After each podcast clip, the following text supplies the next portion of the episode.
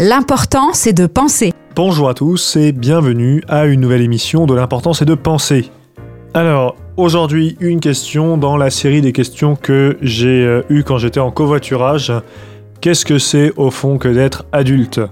Alors oui, un jour, euh, j'étais en covoiturage entre Paris et Reims et euh, j'étais en train de discuter avec un avocat qui devait avoir une cinquantaine d'années.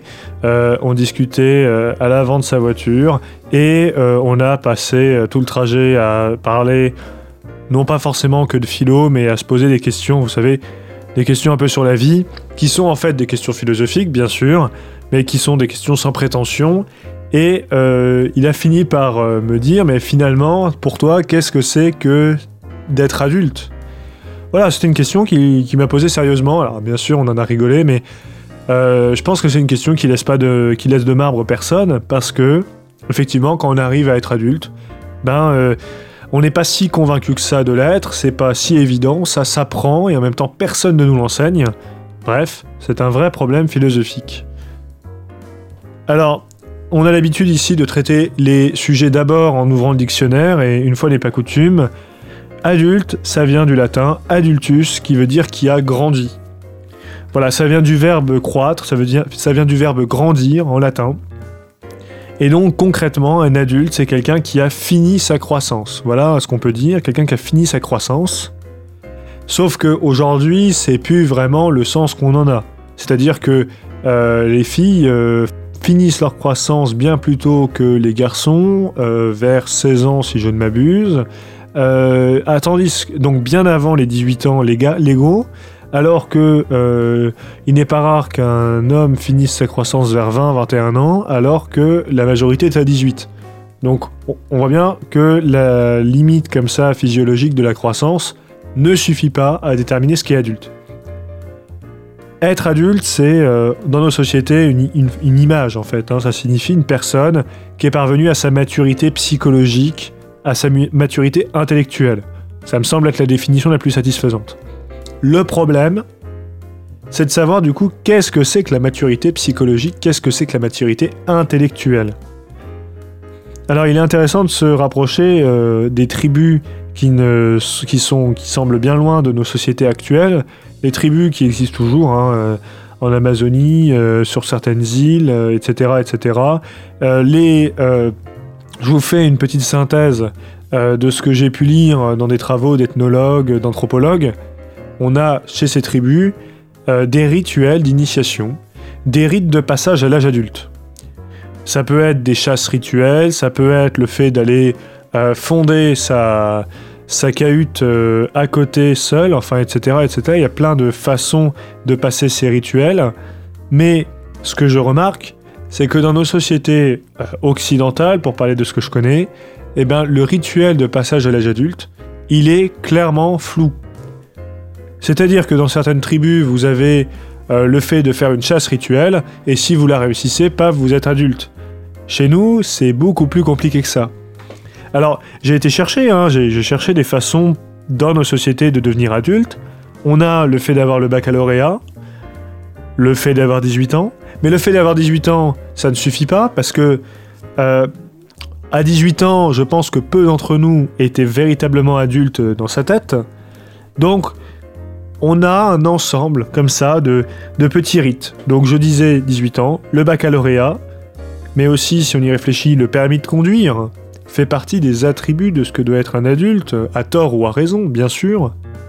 Il y a le fait d'avoir son premier emploi, il y a le fait d'avoir fait l'amour pour la première fois. Bref, c'est multiple, c'est confus. Au moins dans les sociétés euh, primaires, comme on dit aujourd'hui, donc dans les tribus, on a un rite de passage qui est souvent plus clair. Dans nos sociétés, il y a un mélange. On ne sait pas exactement quand est-ce qu'on est adulte, quand est-ce qu'on le devient, ni même comment. Alors à mon avis, du coup, ce flou explique pourquoi l'adolescent, l'adolescent c'est-à-dire étymologiquement celui qui est en train de grandir, donc celui qui n'est pas encore adulte, eh bien l'adolescent, ça explique, enfin ce flou autour du, du mot adulte explique selon moi pourquoi l'adolescent il veut se mettre, parfois, souvent même, à faire des choses qui sont caractéristiques des adultes, à commencer par leur bêtise, à savoir fumer ou boire de l'alcool. Ça fait adulte et ça nous permet également de euh, nous repérer dans le temps. Ça y est, moi adolescent de 16-17 ans, euh, je commence à boire de l'alcool, ça veut dire que je m'institue dans la société, c'est-à-dire que j'ai gagné un échelon. Et bien sûr, là encore, à tort ou à raison, je pense que c'est assez malheureux. Alors, toute cette confusion, à mon avis, entretient un mythe. Le mythe du fait que l'adulte chasse l'enfant. Que lorsqu'on est adulte, n'est plus enfant.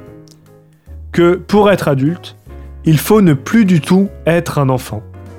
Qu'est-ce que ça veut dire? Ça veut dire que tout ce qu'on aimait étant enfant, alors il faudrait les faire disparaître, s'en éloigner. Et cela n'est pas une fiction de ma part.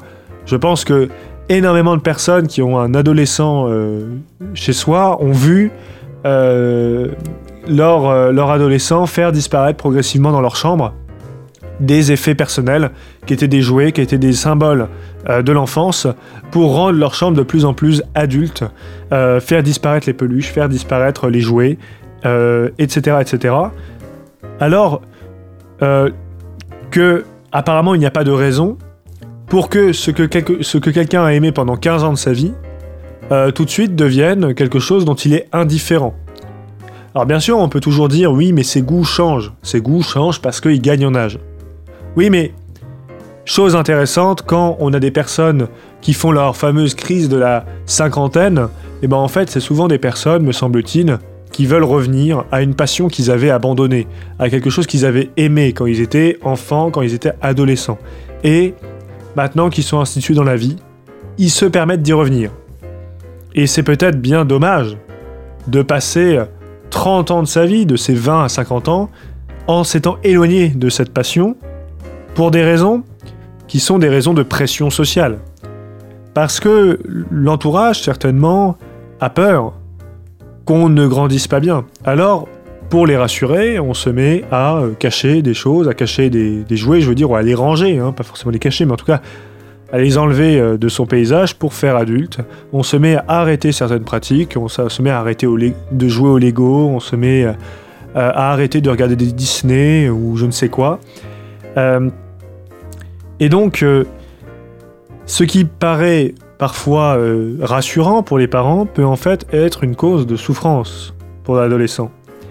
D'autant que si euh, on parle du jeu, si on parle des jouets, euh, un adolescent qui joue, ça passe malheureusement pour un adolescent attardé.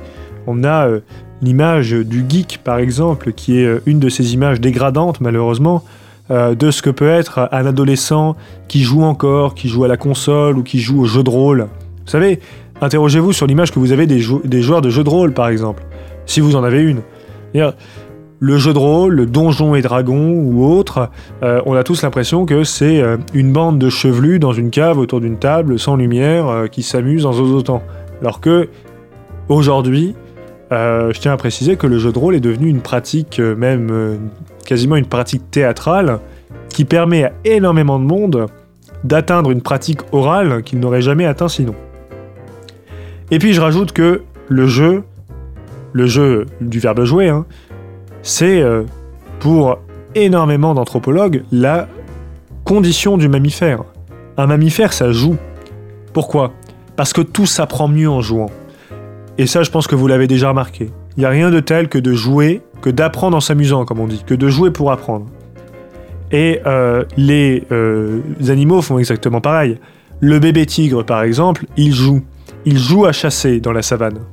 Parce que s'il ne le faisait pas, s'il ne jouait pas à chasser, il ne pourrait tout simplement pas s'entraîner pour apprendre à chasser. Il ne peut pas essayer de chasser des vrais, euh, du vrai gibier, il est encore trop jeune, trop petit, pas assez de force, mais s'il ne joue pas, alors il va également être condamné à ne pas savoir chasser. Donc le jeu devient quelque chose qui est absolument essentiel à la survie de quelqu'un et à la survie de nous mammifères. Alors comme nos cerveaux sont calibrés pour jouer, cela devient absurde euh, d'arrêter euh, arbitrairement à 18 ans, euh, alors qu'on a passé cette quinzaine avant cette quinzaine d'années à vivre normalement, on devrait tout bouleverser. Alors voilà, j'essaye de synthétiser. À mon avis, l'erreur est ici. Croire qu'il y a une différence de nature entre l'enfant et l'adulte, entre nous-mêmes enfants et nous-mêmes adultes. Une différence de nature, c'est-à-dire une différence radicale.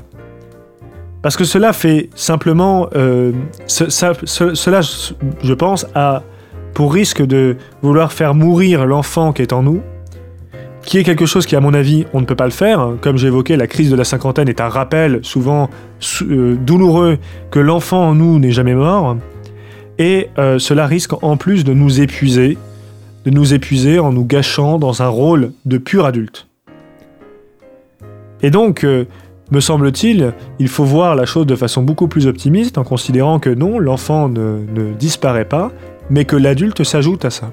C'est-à-dire qu'on a l'enfant et l'adulte, ils sont tous les deux, et du coup c'est tout bénef parce qu'il y a une double compétence. Bref, j'espère vous avoir fait réfléchir aujourd'hui sur ce que c'est que d'être adulte, et j'espère vous avoir donné l'occasion de regarder d'un autre œil l'enfant qui est certainement encore en vous. Celui qui, en plus de payer ses factures ou d'aller travailler, eh bien, veut que vous renouiez avec un sport que vous avez lais- délaissé depuis longtemps, peut-être un jeu que la honte vous a fait écarter, ou même encore un ami d'enfance que la peur vous fait ne plus revoir.